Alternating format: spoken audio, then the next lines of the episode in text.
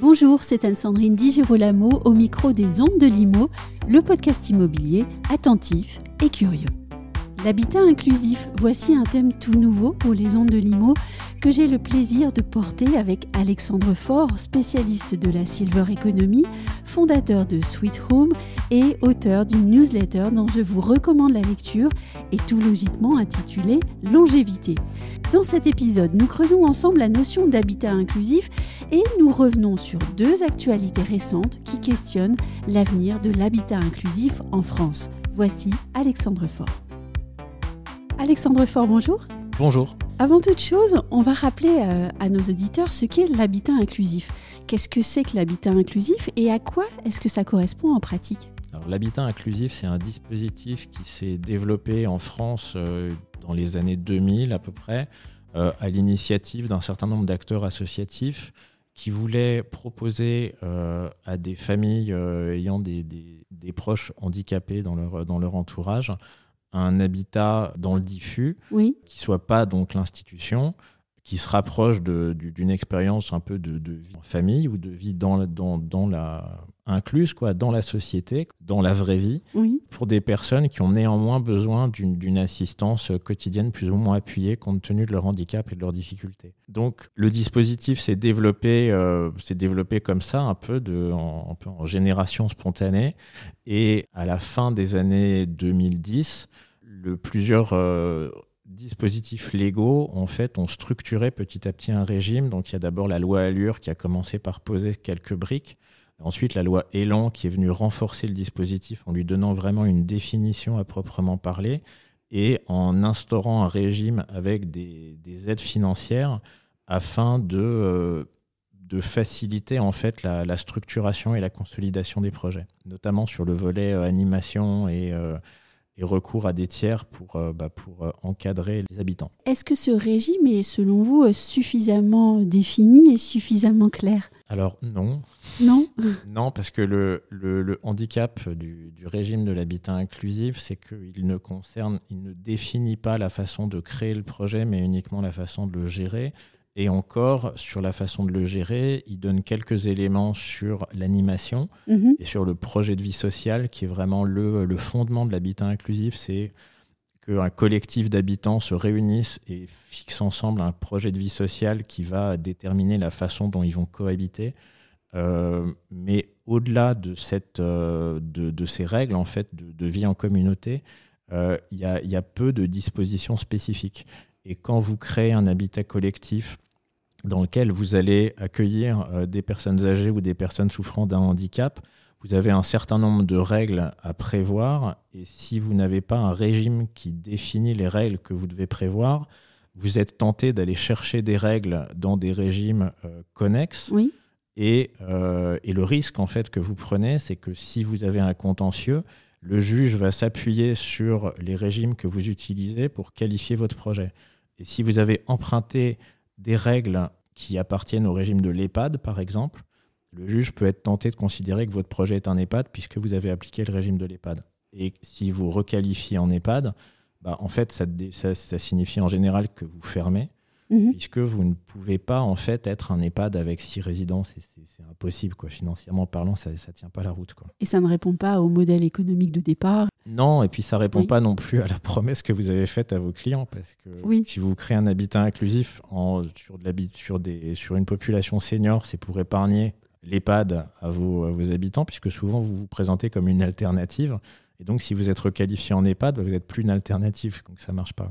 En préparant le sujet, moi j'ai découvert euh, un communiqué de presse euh, qui m'a interpellée. C'est un communiqué du 21 février 2023, un communiqué euh, qui émane d'un comité interministériel qui a été euh, diffusé par le ministère de la Transition écologique et de la cohésion des territoires.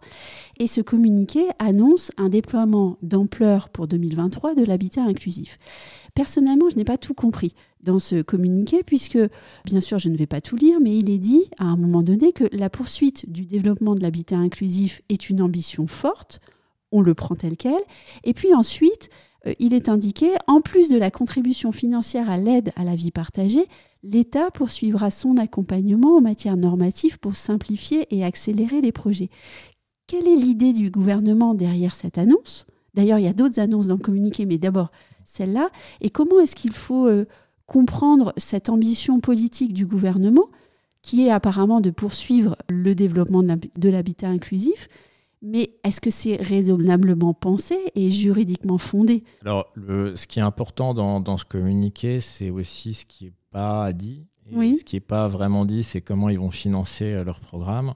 Et on peut se demander si bah, derrière, euh, derrière cette annonce, il y a vraiment une intention de financer quelque chose ou s'il n'y a pas plutôt une intention de demander à des, euh, des autorités euh, locales, notamment, de s'impliquer dans le développement d'un modèle. Et euh, c'est ce qu'on peut craindre, en fait, à la, à la lecture du, du, projet.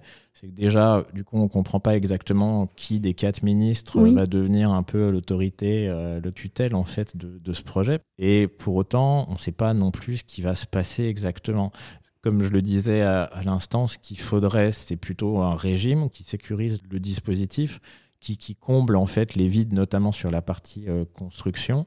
Mais pour autant, cette annonce reste, bah, reste un petit peu une annonce à proprement parler et fait pas vraiment de grandes promesses. Pour autant, elle conforte les acteurs qui se développent dans cet écosystème sur un peu bah, l'intérêt de, leur projet. Quoi. Elle montre quelque part que le, gouvernement euh, reconnaît euh, l'utilité de l'habitat inclusif dans, dans, l'offre pour euh, les personnes âgées dépendantes ou les, adultes souffrant d'un handicap. Mais elle ne va, pas, elle va pas beaucoup plus loin que ça. Ça reste quelque chose d'assez, d'assez faible quoi, en termes de, promesses. Et si je continue sur ce communiqué, eh il y, a aussi quelque chose qui m'a disons, euh, interpellé, il est écrit que l'année 2023 sera l'occasion de créer des habitats inclusifs très sociaux au bénéfice des personnes âgées ou handicapées les plus modestes. Donc déjà, qu'est-ce que c'est que cette notion d'habitat inclusif très social? Et puis, il est ajouté que les préfets seront sensibilisés au développement de cette forme d'habitat.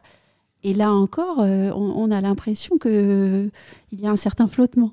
Oui, c'est en fait, historiquement, l'habitat inclusif, quand il a commencé à intéresser les pouvoirs publics, donc au début des années 2010, il était perçu comme un moyen pour euh, les bailleurs sociaux de développer une offre spécifique pour les publics euh, dépendants mhm. et pour le handicap.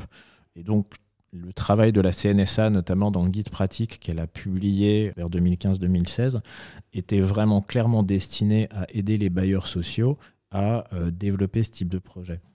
Après, avec la loi Elan, d'autres acteurs plutôt privés se sont intéressés au sujet, ont commencé à développer des projets. Certains travaillent avec des, bailleurs sociaux, d'autres travaillent avec des bailleurs euh, non sociaux, euh, d'autres euh, bah, travaillent tout seuls dans leur coin en rénovant une maison. Et donc, petit à petit, en fait, il y a d'autres opérateurs que les bailleurs sociaux qui sont rentrés dans le dispositif. Et en fait, les pouvoirs publics préfèrent travailler avec les bailleurs sociaux, les collectivités locales également mais les bailleurs sociaux sont pas toujours prêts à s'impliquer dans les projets d'habitat inclusif, notamment en raison de la taille de l'habitat inclusif. On rappelle que les bailleurs sociaux, en général, ils suivent des programmes pluriannuels qui sont définis 5 ou 6 ans à l'avance et qui concernent des dizaines, des centaines, voire des milliers d'unités de vie. Et un, habitat inclusif, c'est au mieux 10 places. Et, donc un bailleur social n'a pas forcément intérêt à s'impliquer dans un projet si petit à moins que ce projet soit une, en fait, soit une, une, partie d'un projet plus vaste. C'est-à-dire qu'on dise, voilà, j'ai un projet, je vais construire un, 500 unités de, de, vie, et dedans, il va y avoir, bah, dedans, il va y avoir une crèche, dedans, il va y avoir un habitat inclusif, etc. Mais dans ce cas, et en fait, ce que ce qu'appelle le, le, communiqué de presse, c'est que les bailleurs sociaux aient un, un, regard un peu plus bienveillant sur les projets d'habitat inclusif, mais encore une fois, voilà, à part dire euh, c'est les préfets qui vont faire le nécessaire pour que dans le logement très social, il y ait euh, des habitats inclusifs. On ne sait pas exactement comment ça va fonctionner. Et en fait, les acteurs, euh, notamment les, les, administrations déconcentrées, sentent que bah, c'est un peu sur elles que ça va retomber et que les préfets vont leur passer la patate chaude en disant bon, bah voilà, débrouille-toi un peu avec ta collectivité, avec ton bailleur social pour que. pour qu'il fasse le nécessaire. Quoi. Et, donc, ce que peuvent penser ces acteurs, c'est que l'habitat inclusif vient euh, compléter une offre euh, qui existe déjà, enfin en, tout cas sur le champ personnes âgées. au niveau local, il y a déjà des, dispositifs qui sont assurés plus ou moins bien par les bailleurs sociaux, donc qu'on appelle les résidences autonomie. Il y a 10 000 places en France quand même. Et donc, on peut se demander euh, comment est-ce que l'habitat inclusif va s'intégrer dans, ce, dans, dans, ce schéma? Est-ce qu'il va venir remplacer des places en résidence autonomie? Est-ce qu'il va venir les compléter? Enfin, Qu'est-ce qu'il euh, qu'est-ce qu'il apporte quoi? Je pense qu'il apporte quelque chose, mais peut-être pas nécessairement aux bailleurs sociaux. Alors le hasard fait parfois bien les choses, parfois il les fait de façon assez cocasse, on va dire, puisque la veille du communiqué de presse qu'on vient d'évoquer, le 20 février 2023, c'est le, le Conseil d'État qui a statué en référé dans une affaire.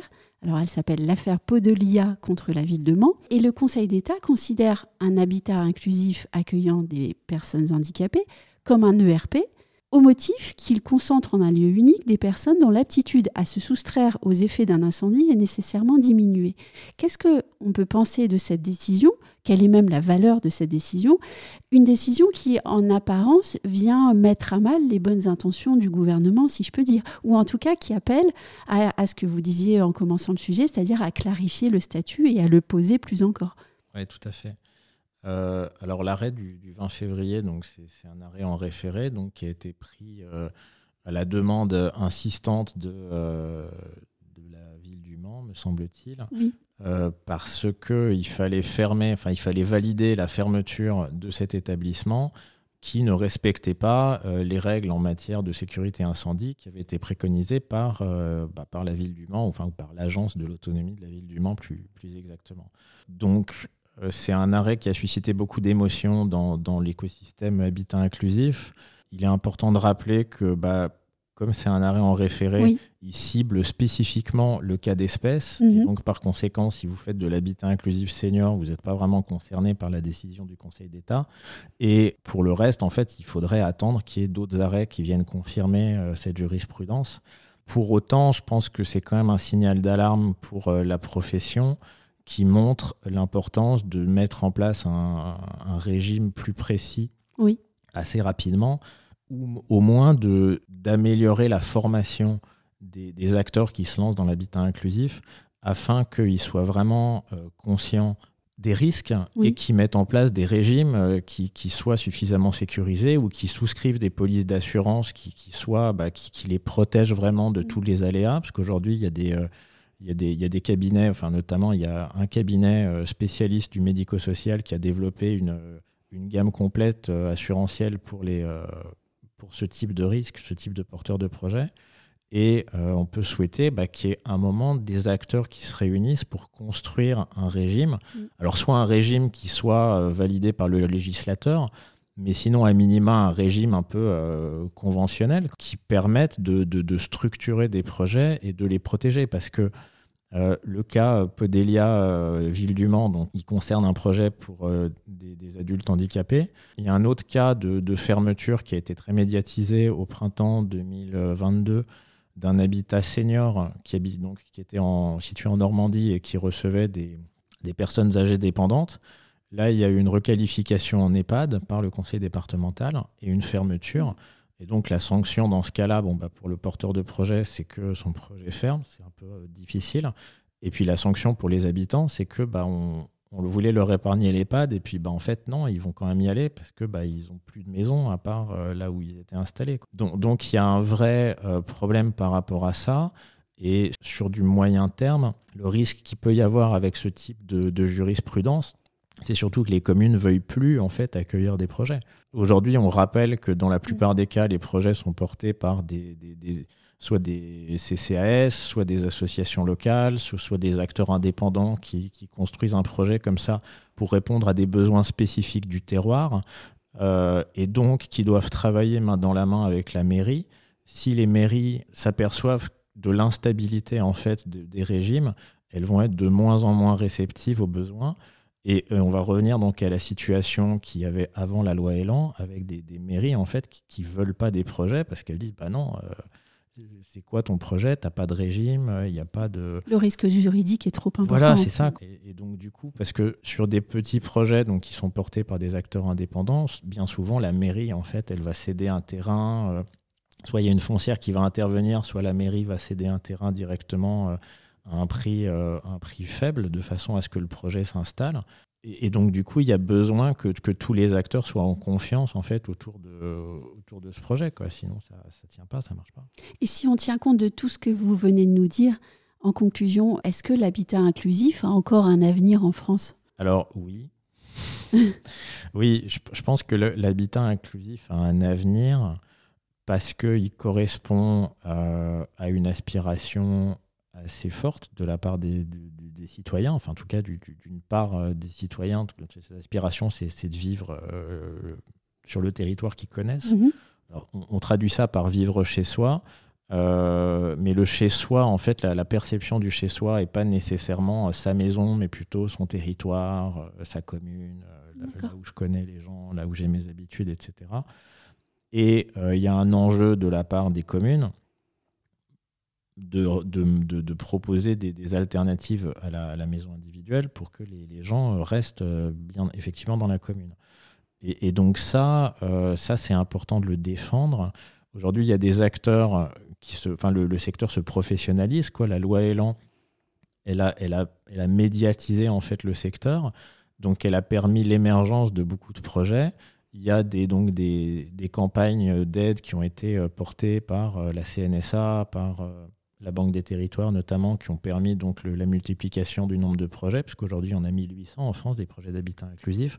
Il y a plusieurs acteurs privés commerciaux qui se développent et qui développent des business models qui sont robustes aujourd'hui, qui ont le soutien bah, pour la plupart de la Banque des territoires aussi, qui est très impliquée dans, ce développement.